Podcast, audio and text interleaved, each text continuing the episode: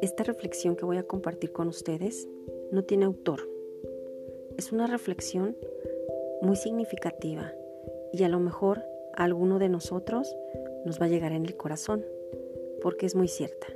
Se titula Familia. Tal vez se enojen por esta publicación o hablen mal de mí. Pero ¿saben algo? Ya la familia no es lo mismo que era antes. Antes era el tiempo donde todos iban a la casa de nuestros abuelitos para comer, salir con los demás miembros de la familia y pasar un buen rato.